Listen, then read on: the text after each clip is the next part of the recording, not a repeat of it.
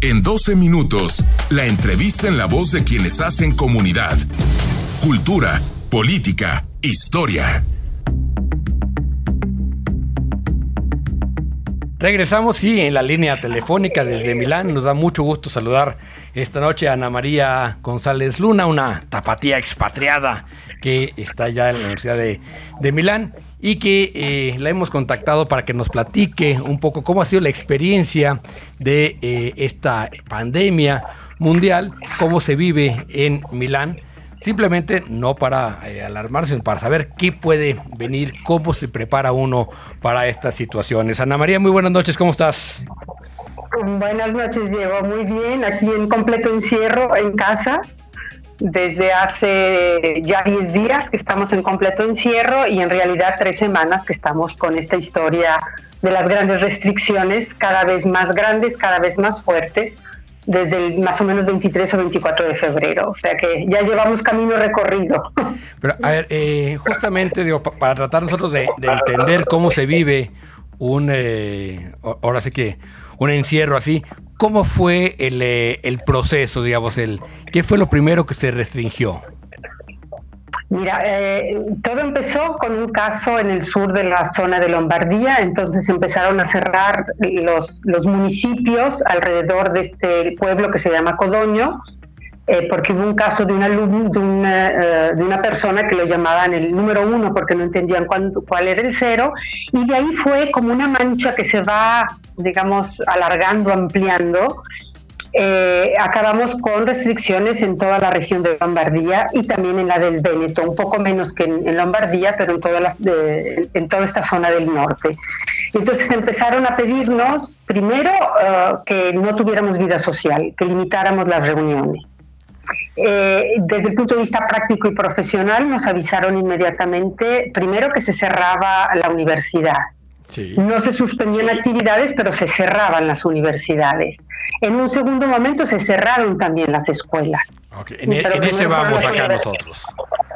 En eso van ustedes. Y luego se cerraron escuelas. Eh, a la primera semana era de mucha desorientación en las escuelas porque no se había decidido que se iba a hacer y después empezaron, sobre todo a nivel de secundaria y preparatoria, a dar clases también los profesores, WhatsApp, online, han ido encontrando los modos para seguir adelante con los programas. La universidad inmediatamente se puso activa y como ya, ya existen, como igual en México, estas plataformas Moodle, etcétera, se activaron y se potenciaron con otra serie de programas para estar trabajando desde casa. Al principio una parte trabajaba en la universidad, yo alcancé a ir a la universidad los primeros días, el 27 por ahí, de febrero, y después la cerraron completamente, porque a, medida que eh, los contagios aumentaban y se daban cuenta de la magnitud del problema, fueron restringiendo cada vez más las medidas. Y nos encontramos, ¿qué te puedo decir? Todavía a principios de marzo alcancé a ir a cenar a casa de unos amigos. Okay pero eh, ir al mercado, por ejemplo, lo, normal porque era al aire libre eh, y, todavía había gente. A partir del 8 de marzo se cerró en la zona de Lombardía absolutamente todo, o sea, restaurantes, bares, quedaron abiertos, supermercados y farmacias. A los dos días esto se amplió a nivel nacional. ¿Qué tal? Y en esas estamos desde entonces. ¿Y qué tal, Ana María Augusto Chacón? Eh, ¿Cuál ha sido la relación de ustedes, ciudadanos, ciudadanas, con la información? Eh, eh, ¿Llega del gobierno? ¿Cómo, se, ¿Cómo han actuado las redes sociales? ¿Cómo es confiable? ¿Cuál es esa relación con la información? Ha habido, ha habido un poco de todo, te he de decir la verdad. Ha habido mucha, inicialmente fueron las dos regiones del norte, la de Lombardía y Véneto, eh, y, subrayo que son además dos gobernadores de la Lega, eh, que eso también en un momento político ha tenido mucho que ver, eh, fueron los que empezaron a tomar decisiones, en hacer los famosos tampones a la gente para ver qué estaba sucediendo y a tomar decisiones independientemente del gobierno central. y en un segundo momento ya entró eh, fuertemente el gobierno central. Nos están dando información continua, bastante clara, pero hay que saber elegirla, porque con las redes sociales estamos llenos de fake news. Eh, e inclusive fake news disfrazadas de, instituciones gubernamentales, y esto es bastante grave. Pero la información ha sido buena, ha sido clara, el presidente Conte, cada que hay un decreto, aparece en la televisión y explica por qué y en qué consiste, y prácticamente todos los días los gobernadores de Lombardía y de Véneto aparecen en la televisión dando conferencias de prensa e informando. Eh, y esto ha dado bastante tranquilidad. No creo que lo suficiente como para haber tomado las medidas. Es decir, eh, se fueron midiendo, no, querían crear, creo yo, una alarma muy fuerte. Y entonces nos fueron dando como en dosis cada vez mayores la información. Y, Esto es lo que, lo que más o menos eh, es mi experiencia, digamos. y, y, en términos, digamos, ya de la vida social, es decir, Hubo pánico en compra de alimentos. Acá está escaseando el papel del baño, es una cosa rarísima. Todo, el mundo dice, bueno, ¿qué, ¿cuál es la relación entre una cosa y otra? ¿no? Este, pero, eh, ¿cómo fue ese proceso? ¿Cómo se organizan para acudir a, eh, a comprar alimentos? ¿Cómo se la cadena de suministro se ve afectada?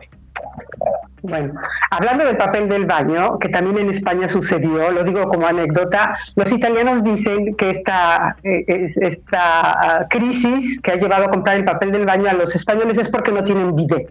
dicen los italianos, porque esto del papel del baño aquí no ha sucedido. Pero bueno, eh, en un primer momento sí hubo psicosis y los, eh, los supermercados estaban llenos y encontrabas pocas cosas. Una cosa muy chistosa, algunos productos no desaparecían con gran rapidez. Y esto se fue calmando porque vimos que de cualquier manera eh, había suministro, ¿no? De, surtían las cosas. Actualmente no hay psicosis en sí. Eh, cuando vas al supermercado, que hay algunos supermercados, los más grandes, encuentras casi de todo. En otros, más pequeños, ya no. Ya, ya empiezan a faltar algunos productos, sobre todo los productos frescos, fruta y verdura. Eh, ¿Cómo se vive? A partir de este aislamiento, cuando tú sales, tienes que llevar una autocertificación que descargas desde la página de la Policía de Estado eh, en que autocertificas quién eres, dónde vives y a dónde vas y por qué sales de tu casa. Y te puede detener la policía. Si sales del supermercado, te pueden pedir la nota del supermercado, digamos, ¿no? El ticket de lo que compraste. Y entran de manera por contingentes, no puede entrar mucha gente al supermercado, pero hay mucho orden. Aquí en, Milán encuentro que hay bastante orden.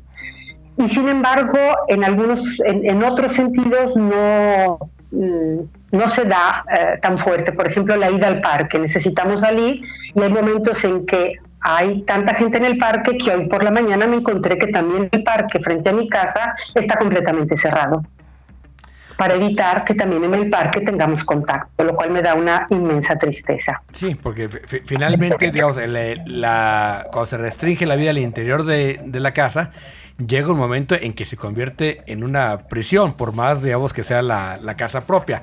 ¿Cómo, ¿Cómo se vive, digamos, ese, eh, eh, esas eternas horas en casa? Eh, mira, ahí yo creo que tiene que haber de todo. Mm, seguramente hay mucha broma, hay mucho meme en las redes sociales sobre, este, recomendamos que una vez al día, como hay mucho flash mob, eh, ahora proponen uno de sacar una hora de casa al marido y no dejarlo entrar por una hora para respirar. Este por lo menos. Hay que, reírnos un poco porque dicen que si no va a haber también violencia intrafamiliar.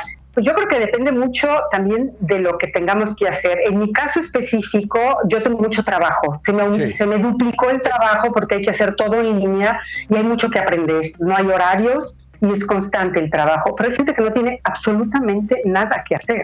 Si no sale a caminar, yo creo que se, se vuelven locos. E inclusive trabajando como trabajo yo, mi salida al día una hora a caminar es, es, salud.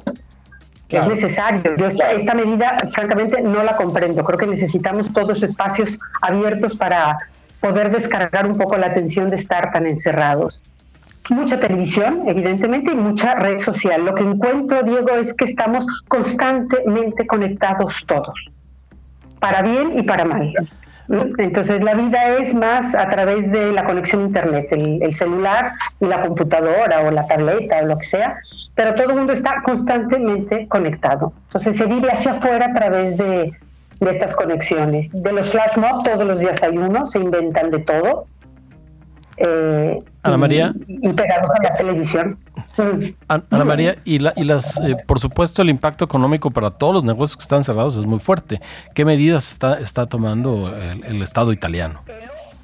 Eh, después de las medidas meramente sanitarias de confinamiento, aislamiento y cerrar todo para evitar mayor contagio, eh, el segundo decreto que acaba de sacar, si no me equivoco, ayer por la tarde, era precisamente sobre cuestiones económicas. Y en esto está trabajando actualmente el gobierno. Creo que finalmente, más unido, inclusive la misma oposición que ha tenido un papel al principio de mucha polémica y ahora se están uniendo un poco más, son, digamos, menos críticos y menos, menos oposición eh, destructiva, están trabajando en esto. Se han inyectado 25 mil millones de euros para tratar de enfrentar esta parte económica porque es fuertísima. Apoyar en cuestión de impuestos, están hablando también, obviamente, de ayudar a, todas las familias que no pueden ir a trabajar y tienen a los niños, que no se les penalice y garantizar que se les pague el sueldo. Está prohibido ahorita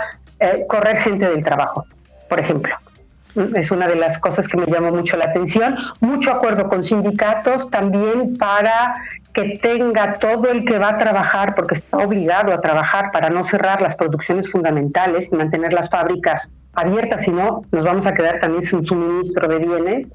Eh, que tengan toda la protección necesaria para hacerlo. Entonces, o trabajan en turnos distintos, eh, tiene una serie de medidas para protegerlos. Y económicamente es en lo que se está trabajando actualmente más porque va, eh, vamos para abajo. La, bolsa de valores ha sido una cosa impresionante. Un día tuvimos menos 17, ayer bajó 11%.